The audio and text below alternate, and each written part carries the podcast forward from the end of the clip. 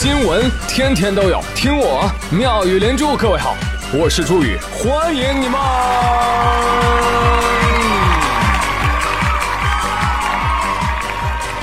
谢谢谢谢谢谢各位的收听啦！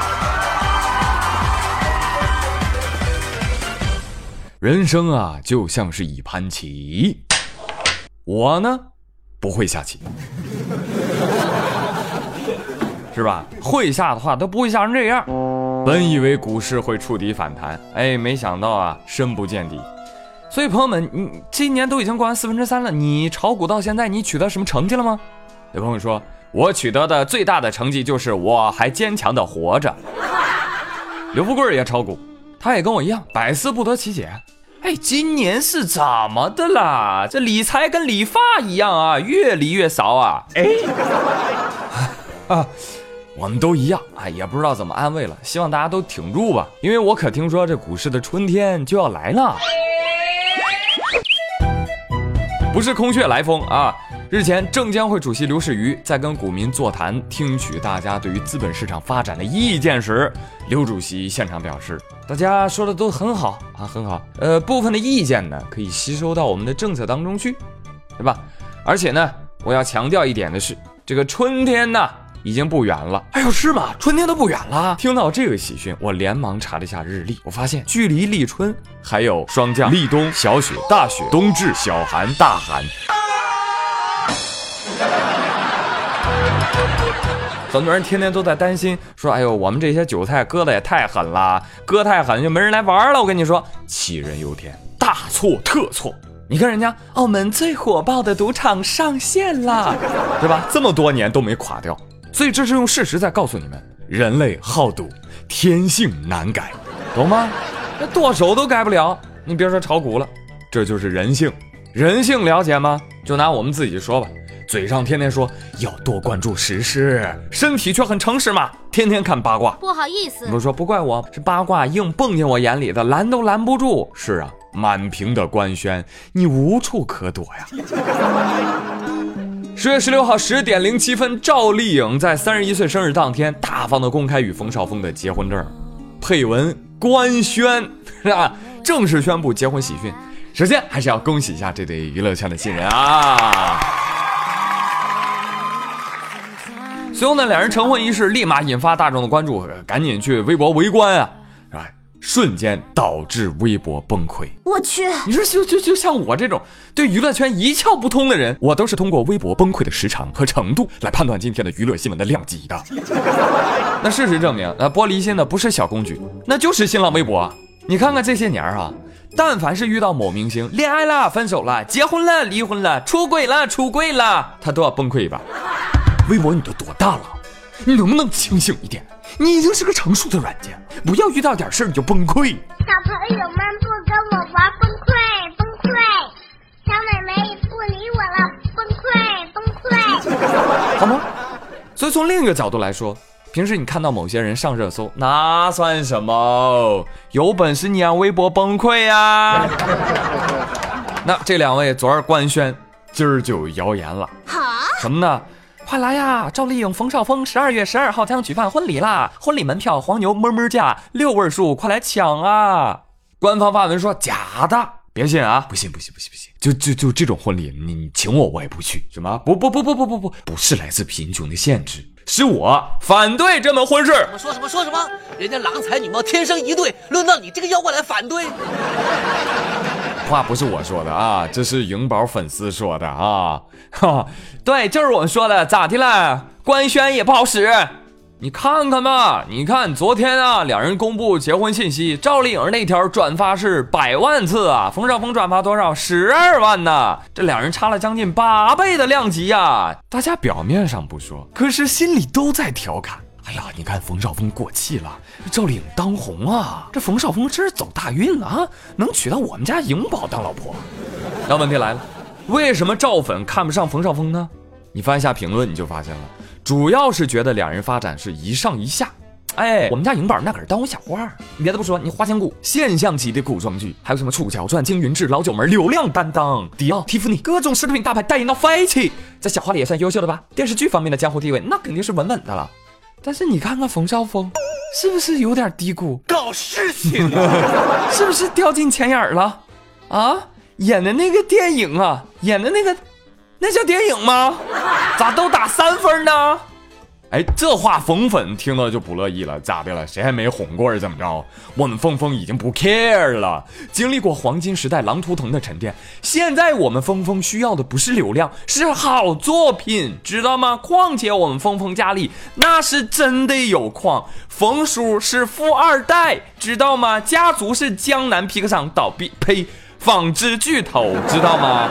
据传身家过十亿，片酬对峰峰来说小 case。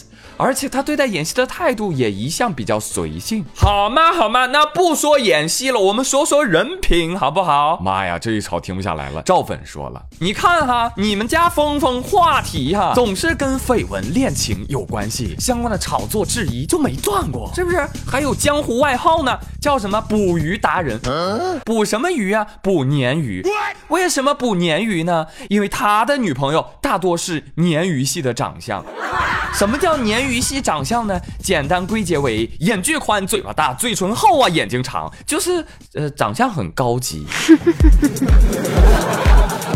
但是有人如果评价我说：“哎呀，朱宇你长得不好看，但是很高级。”你说你是高兴呢还是失落呢？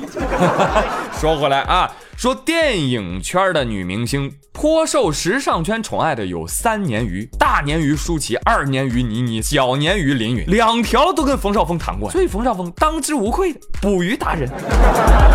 是不是？相比于我们家颖宝，你们冯绍峰拍一部戏换一个女朋友，恋情史可都可以出书了，书名就叫《我的那些女朋友们》。是的，是的，是的，我依稀记得二零一二年的五月二十号，冯绍峰跟倪妮公布了恋情，并且表示我我要是分手，我就把我名字倒过来写。倪妮说，我也是。随后，两人多次表示恋情稳定，非常的恩爱。在恋爱三周年的前夕，成功的兑现了名字倒过来写的承诺。各位好，我叫冯绍峰，倒过来叫冯绍峰，我是唐山的。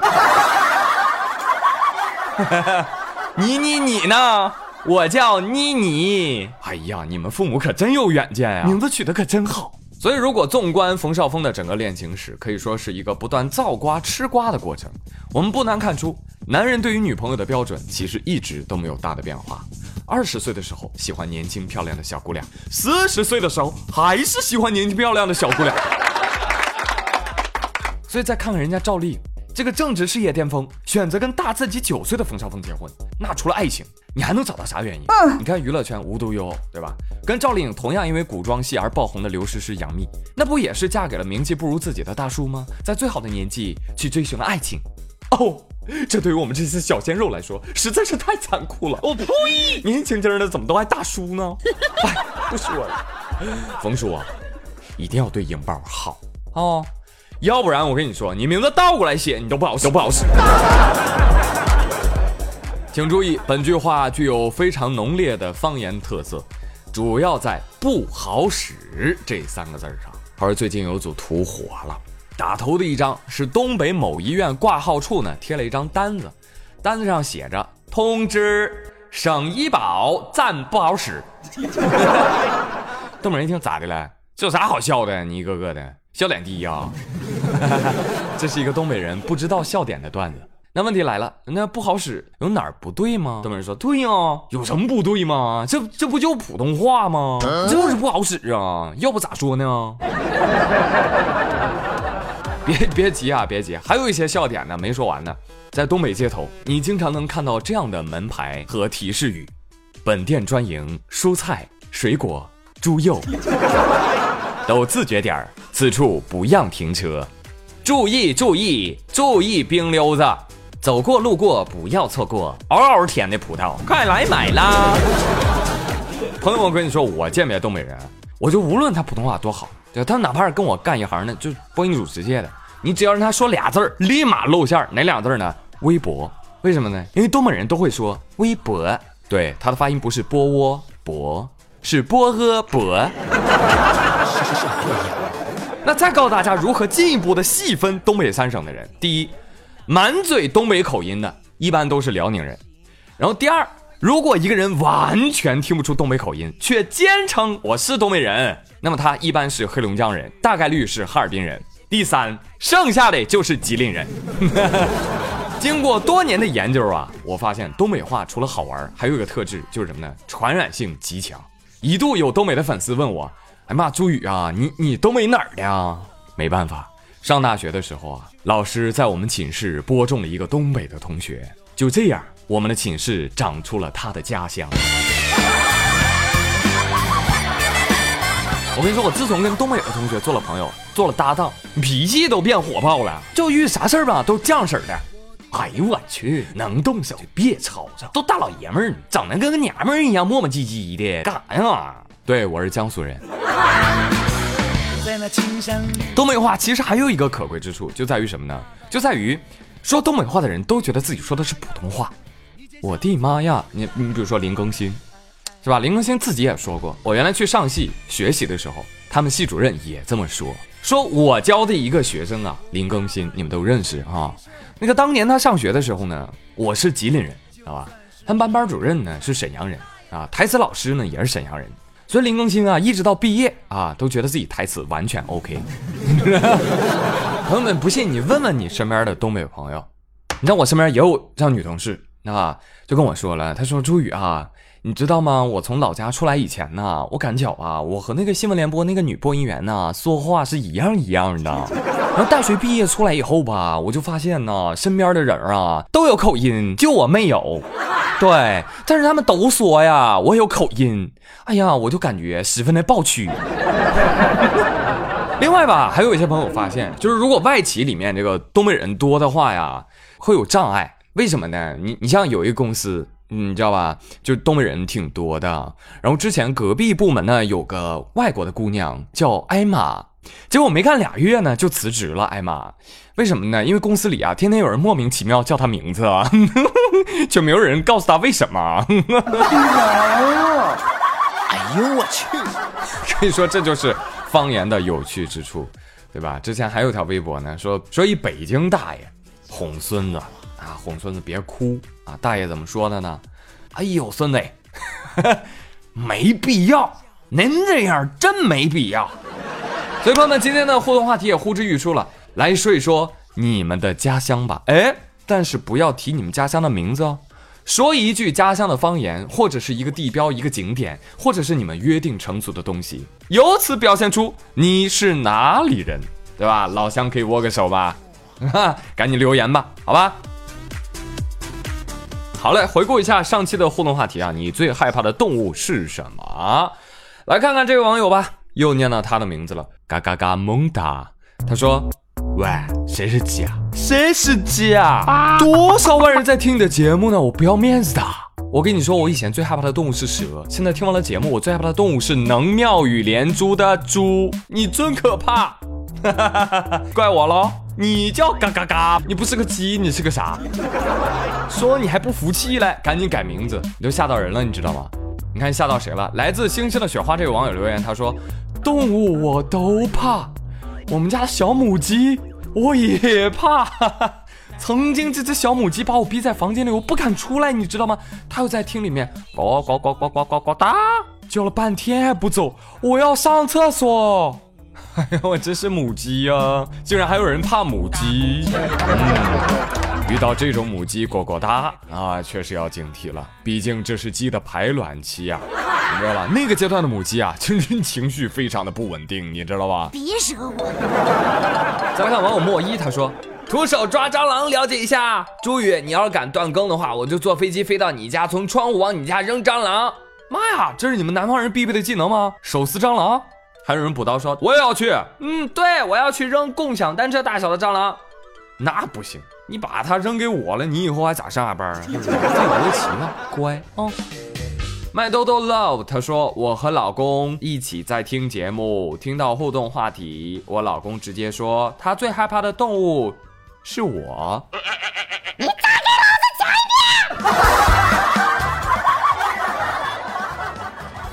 遍！不吃都害胖。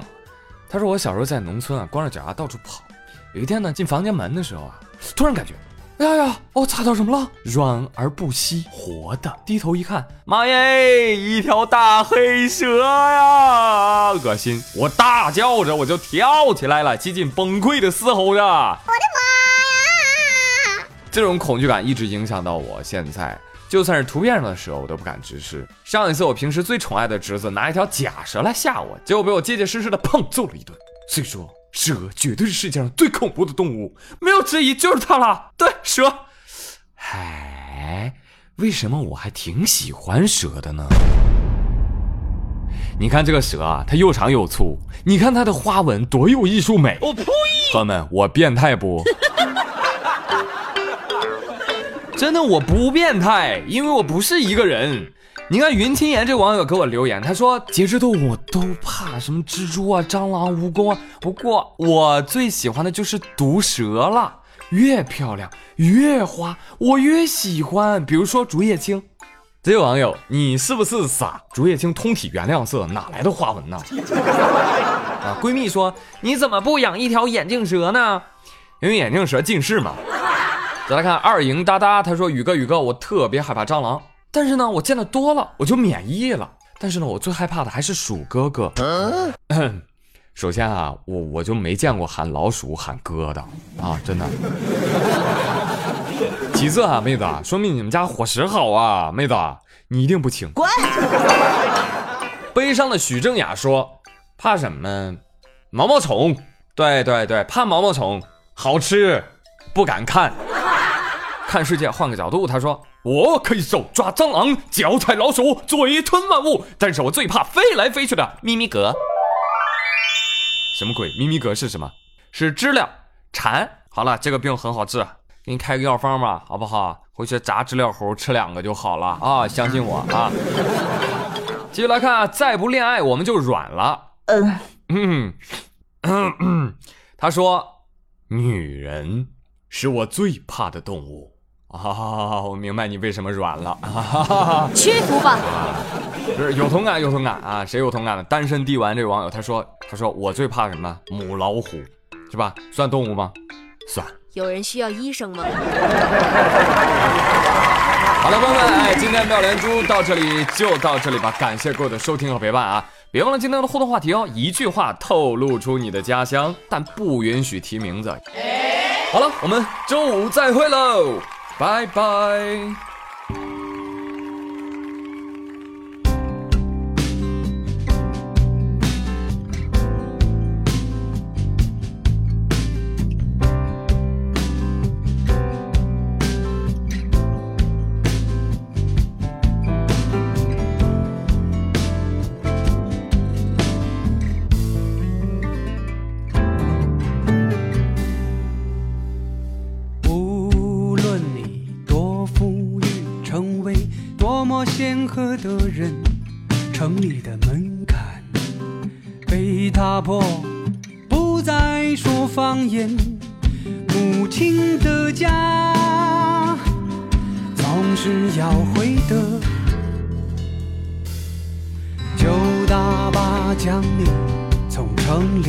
向下送。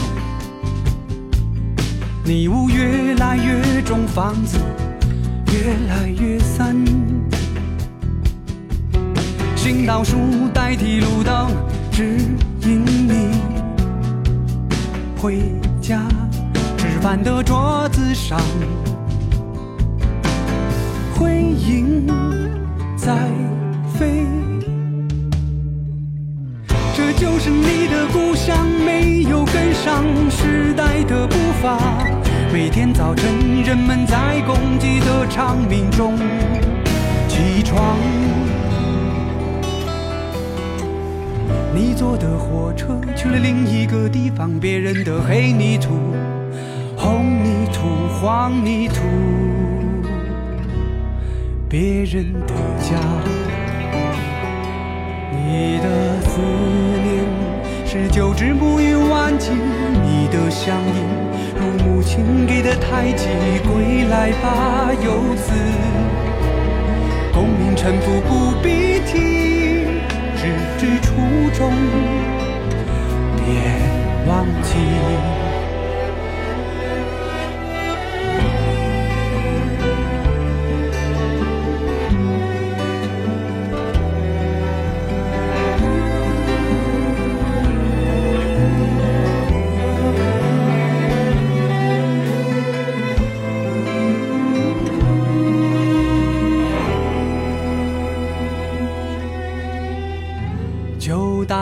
将你从城里往乡下送。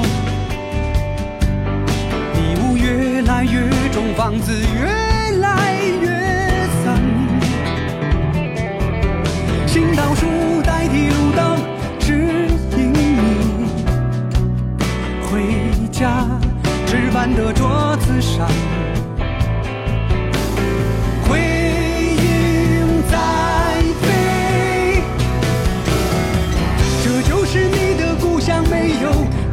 上时代的步伐。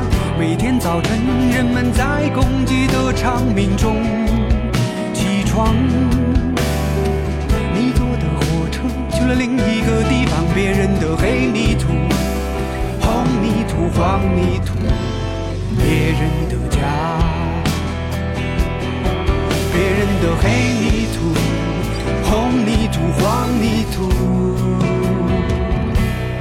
别人的家。你的思念是久治不愈顽疾，你的乡音如母亲给的胎记。归来吧，游子，功名臣服不必提，只知初衷，别忘记。